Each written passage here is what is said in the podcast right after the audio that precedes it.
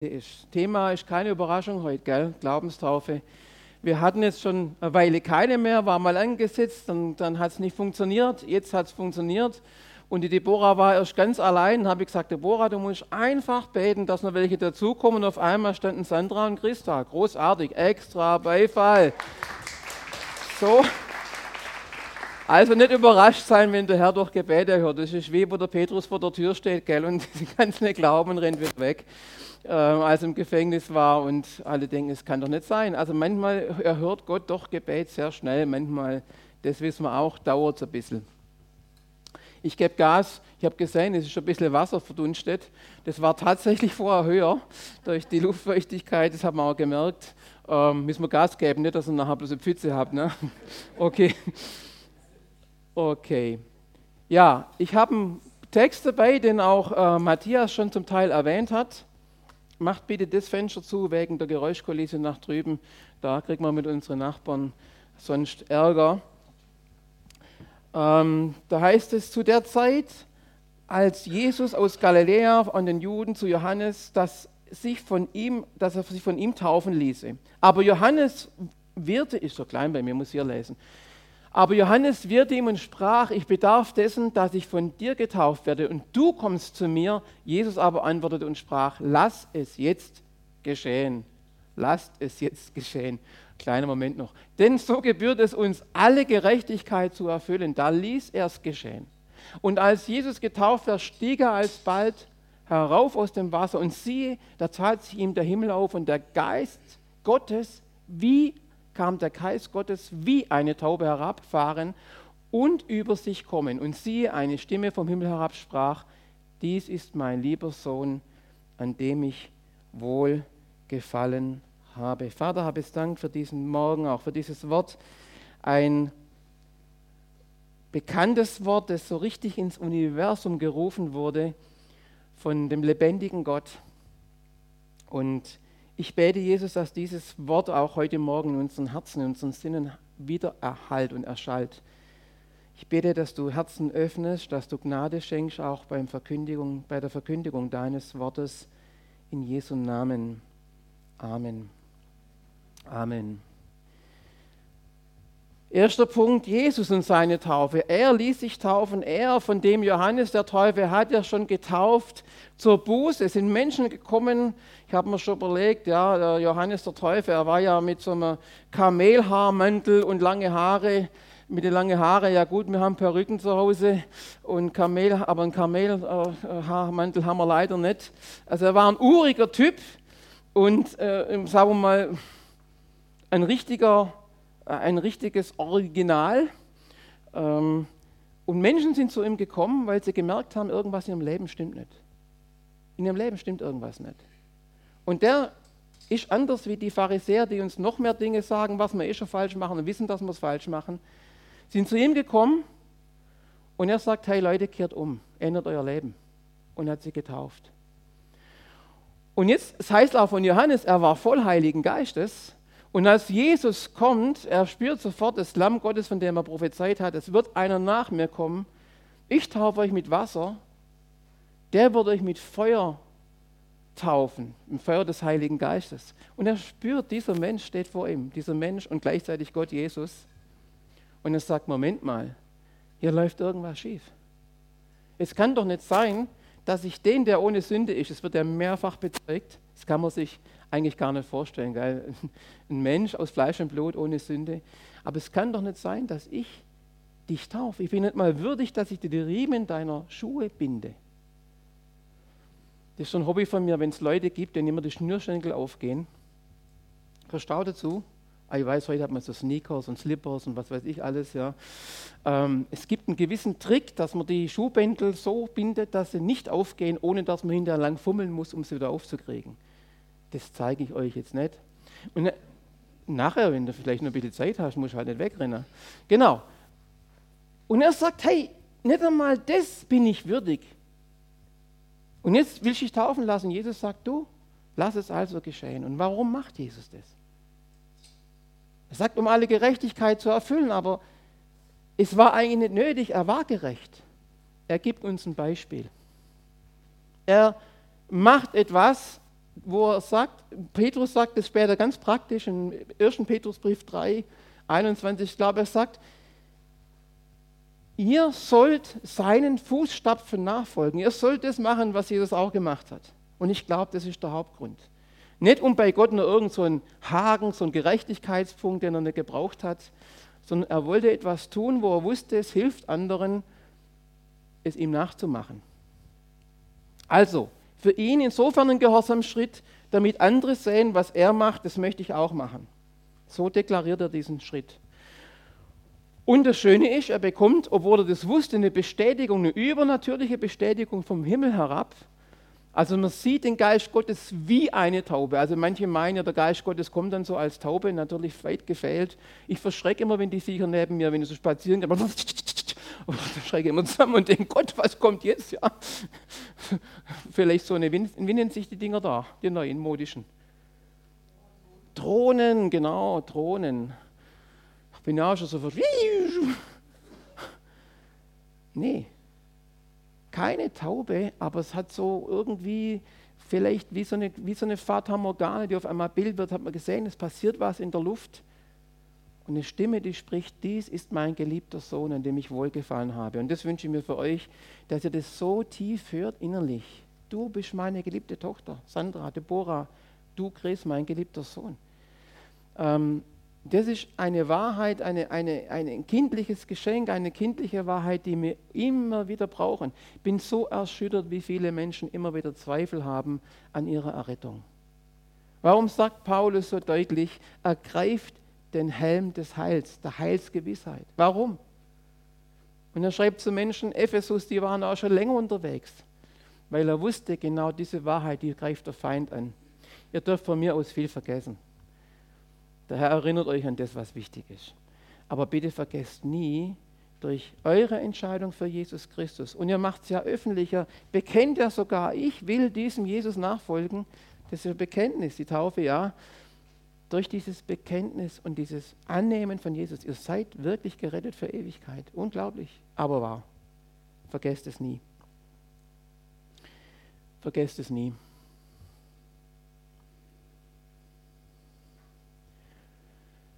So, getauft, warum? Aus Glauben. Wenn wir die Apostelgeschichte lesen, finden wir immer wieder, ich lasse den Text einfach stehen, ich lese es nicht vor, dass Menschen, die gläubig wurden, sich taufen ließen.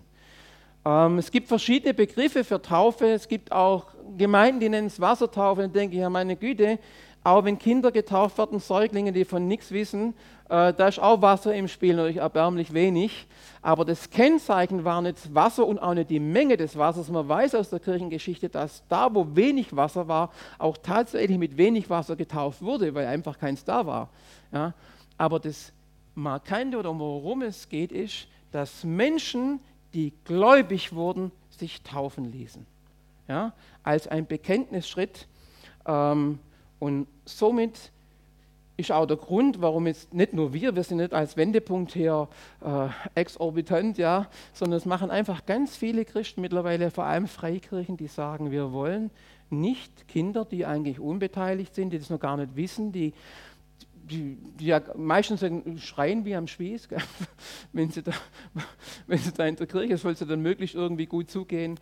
Nee, äh, wir sagen auch bei eigenen Kindern auch so praktiziert, wir wollen, dass Kinder, unsere Kinder, diesen Schritt ganz bewusst, diese Entscheidung ganz bewusst treffen. Aus Glauben. Aus Glauben sagen, ich möchte es so, ich möchte wie Jesus, ich möchte es machen. Ich möchte Zeichen setzen vor der sichtbaren Welt. Es ist schön, dass so viele gekommen sind durch Krankheit, aber eben auch vor der unsichtbaren Welt. Ich weiß nicht, wie es euch gegangen ist die Woche, ob alles easy war, alles so wie sonst oder ob es nicht so ganz. Wundert mich gar nicht. Wundert mich überhaupt nicht. Weil es der unsichtbaren, unsichtbaren Welt nicht schmeckt. Aber es ist ein schönes Zeichen zu sagen, aus Glauben heraus, ich folge Jesus. Also da lässt da hat man auch in der Regel nicht viel Zeit vergehen lassen. Ihr kennt die Geschichte von Kämmerer. Der Philippus wird extra zu ihm geschickt und er sagt, komm, was hindert jetzt, dass ich mich taufen lasse? Er legt ihm Jesaja aus, er sagt, dieser ist das Lamm Gottes und er sagt, zack, lass mich, ich will mich taufen lassen. Also Taufe ist eine Geschichte aus Glauben heraus.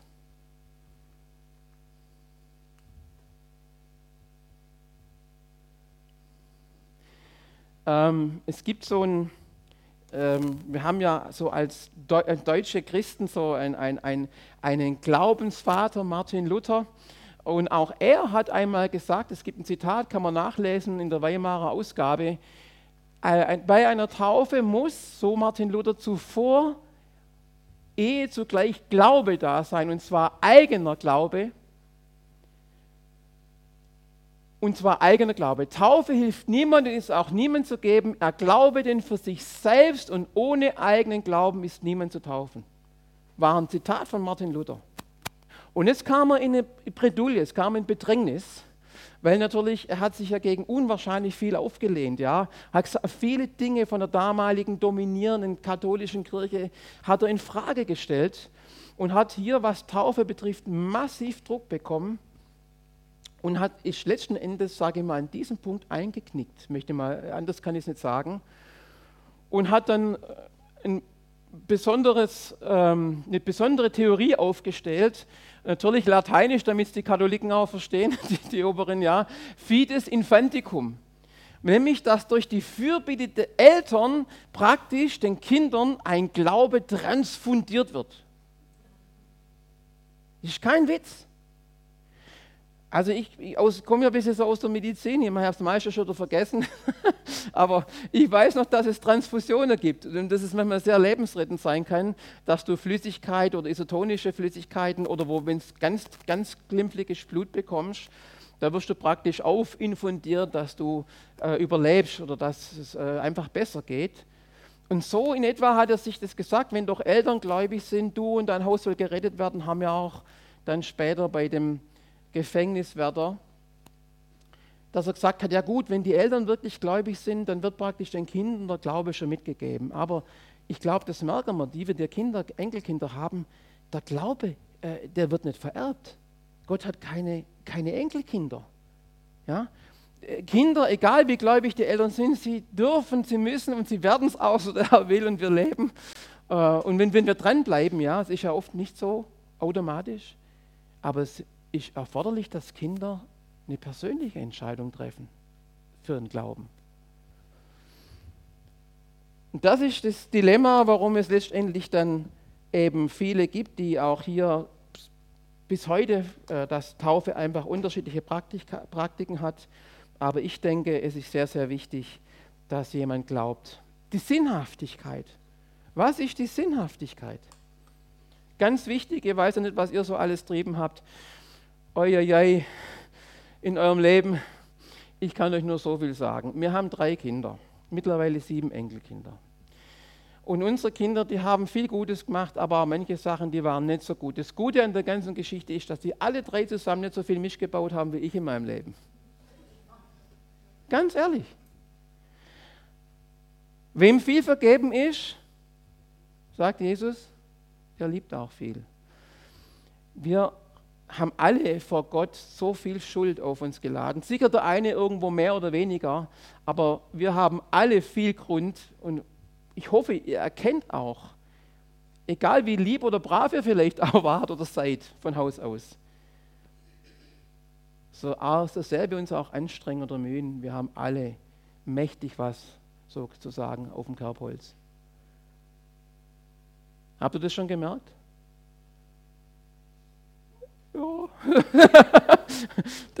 ja, nicht so viel auf einmal. Es kommt dann Schritt für Schritt, ja, alles gut. Aber es ist nicht schlimm. Ist nicht schlimm. Ihr seid, man kann sagen, in guter Gesellschaft oder letztendlich in schlechter Gesellschaft. Alle Menschen haben so viel Schuld, da gibt es Gleichnisse dafür. Um ein Vielfaches mehr haben wir an Schuld auf uns geladen, wie wir uns vorstellen können. Und es ist einfach weg. Deswegen auch die weiße Kleider. Es ist reingewaschen, es ist weg es ist vollbracht, weil Jesus diese Schuld vergeben hat. Und Petrus sagt, hey Jungs, Mädels, das ist jetzt nicht, dass ihr jetzt praktisch heute Morgen äh, der restliche Schweiß oder was sonst noch gibt oder weil heute Morgen Zeit knapp war und nicht mehr duschen konntet, dass ihr jetzt sauber seid, sondern es ist die Unreinheit im Geist, in der Seele, die abgewaschen wird, symbolisch. Ja. Äh, nicht, dass man es körperlich sauber ist, wie wenn man duscht zu Hause, sondern es ist wirklich diese Vergebung, dass wir ein gutes Gewissen haben können. Und ich, das habe ich auch schon gesagt, es ist ein Bekenntnis vor der sichtbaren und unsichtbaren Welt. Sorry, es war eins zu weiter, eins, zu wei eins weiter. Und warum machen wir das, dass man es so öffentlich macht, dass man jetzt, man könnte doch sagen, Mensch, ich habe meinen Glauben, ich glaube jetzt an Jesus und dann ist doch alles gut. Ja, wir sind gerettet aus Glauben. Aber irgendeinen Sinn muss doch machen. Und natürlich gibt es da auch einen schönen Vergleich, ähm, nämlich mal einfach eine Ehe. Ist ja heutzutage auch üblich, gell? Ja, man kennt sich und äh, man kriegt das mit, dass viele Ehen eh auseinandergehen, dass es Stress gibt, dass es einen Haufen Geld kostet, wenn es auseinandergeht, dass es Streitigkeiten gibt und alles Mögliche. Und dann sagt man sich, ja, wir brauchen keinen Trauschein. Wir, wir, wir wissen so, dass wir zusammengehören. Aber es ist ja, wenn man genau hinguckt, in Wirklichkeit oft auch eine schicke Hintertüre oder eine unschicke Hintertüre, um sich den ganzen Stress zu ersparen, wenn es dann doch auseinandergeht.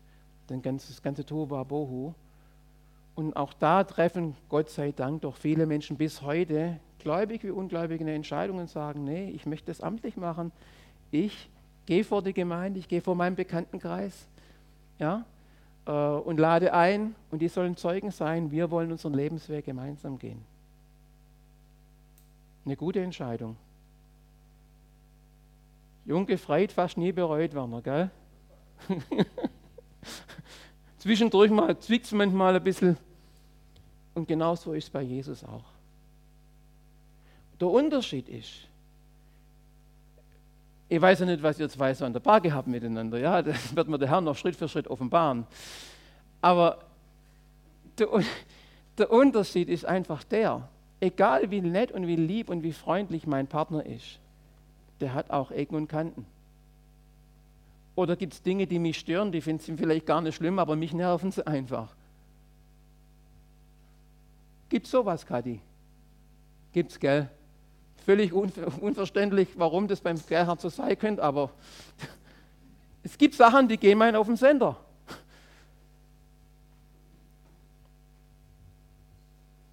Und manche Dinge sind tatsächlich berechtigt und deswegen kann ich schon nicht gleich weglaufen. Und genauso ist es bei Jesus auch. Mit dem Unterschied, dass das, was wir als Marken empfinden, das sind keine Marken. Es gibt vielleicht Dinge, die schmecken uns im Moment auch nicht. Die verstehen wir vielleicht im Moment nicht. Also ehrlich, ich verstehe bis heute manche Dinge nicht. Warum Jesus so tickt, warum er manche Dinge zulässt, macht, nicht gleich reagiert, warum es manchmal schnell geht, manchmal dauert es Ewigkeiten gefühlt, bis er eingreift. Ja, das gibt es schon auch.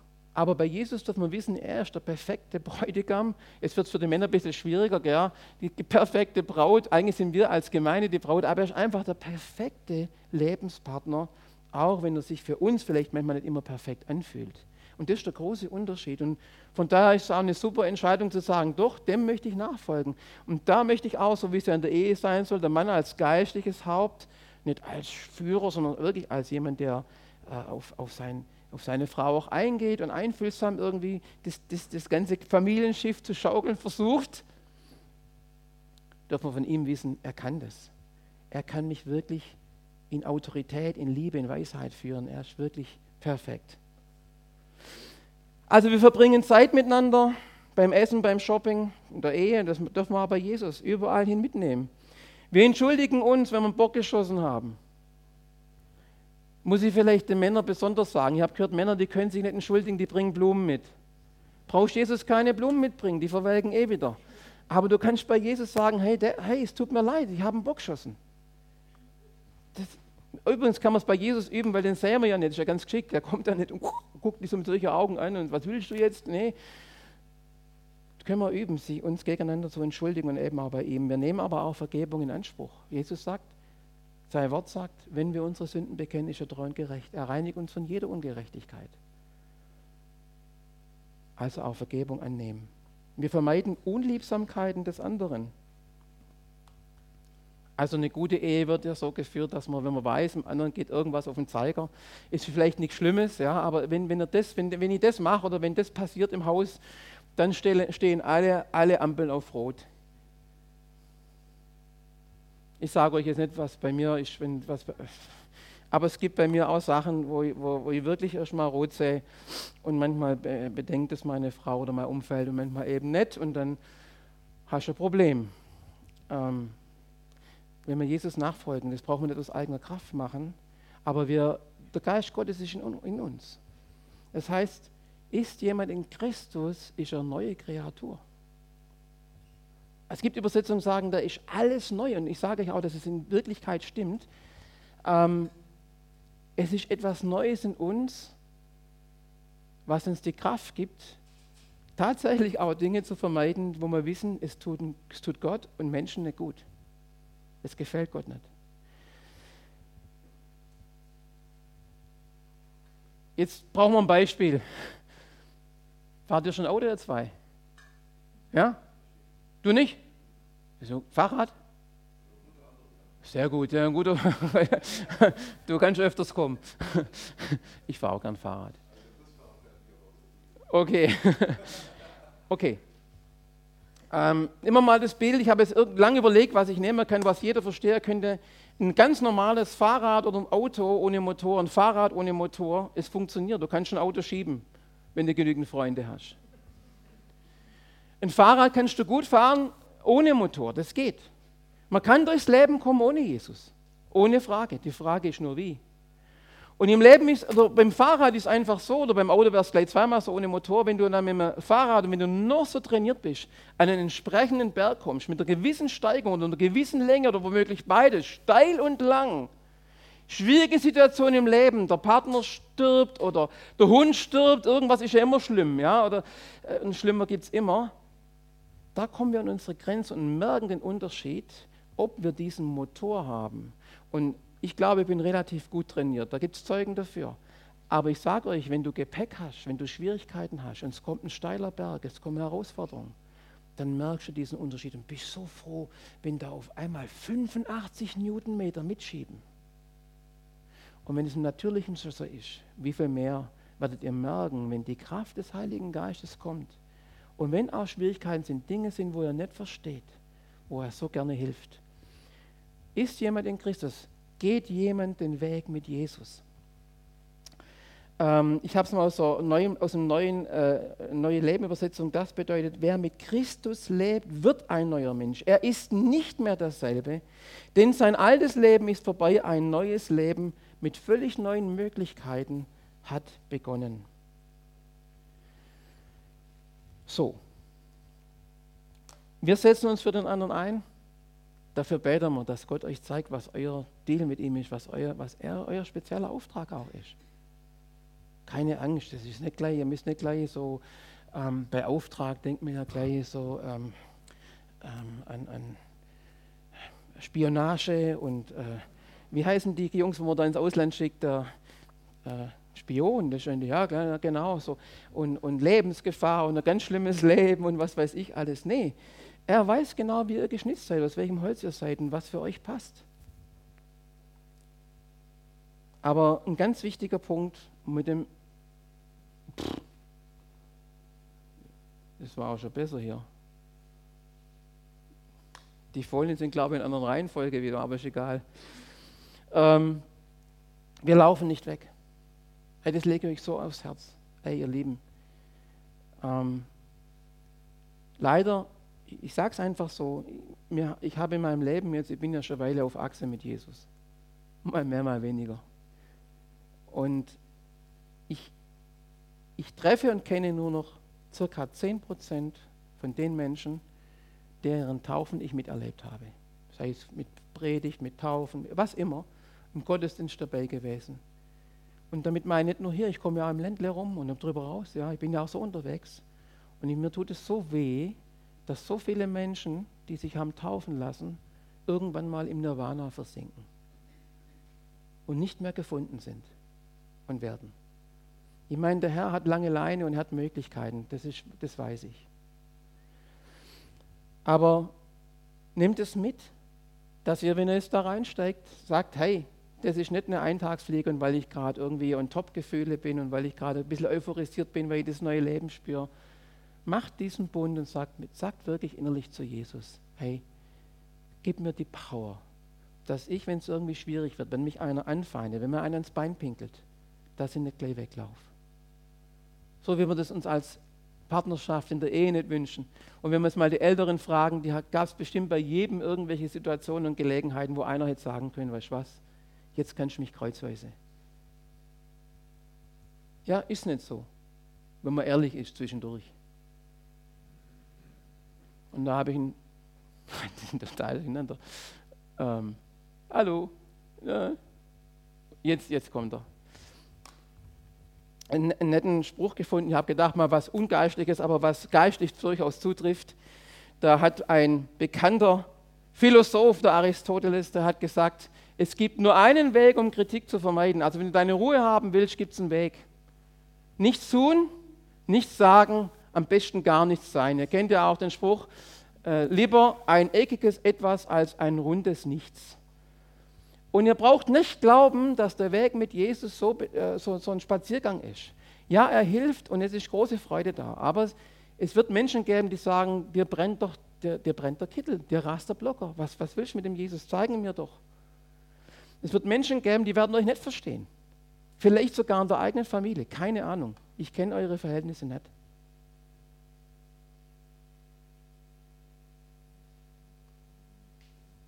Aber die größten Menschen, die größten Politiker, die, wo am meisten bewirkt haben, waren immer Menschen, die von so vielen Menschen kritisiert wurden, die angeklagt wurden, letztendlich Jesus selber, mit Lügenzeugen, vielen Dank, und, und, und. Zum Schluss noch ein schönes Bild. Das machen wir jetzt. Das kommt jetzt. Das ist ein bisschen woanders. Da sind dahinter, seht ihr die Alligatoren. Nee, das, das sind Sandbänke. Das sind Sandbänke. Wir haben so kleine im Wasser. Ne? So. Diese Fische, die Fische, wissen wo die, die, die Hornhaut ein bisschen wegnabbern. Nee, also es wird ganz praktisch. Benny, du hast gesagt, du willst die Kinder holen. Jetzt musst du das auch noch tun, was du gesagt hast. Ja. Das ist manchmal so im Leben, da muss man einfach das machen, was man sagt. Und jetzt bete ich noch und dann gehen wir über zur Taufe. Und ich finde es echt großartig, dass ihr diesen Schritt gehen wollt. Und ich würde mich freuen, wenn ihr zu den 10% gehört, mindestens. So wie der eine, der umkehrt. Wo Jesus sagt, was, was ist denn los? Ich habe doch, sind nicht 10 geheilt worden, warum kommt jetzt einer zurück und dann betet? Warum steht einer im Leben für Jesus? für mich, für, für, für Gott? Warum keine zehn? Und das bete ich von ganzem Herzen, Jesus, dass du deine schützende Hand über Sandra, Deborah und über Chris hältst.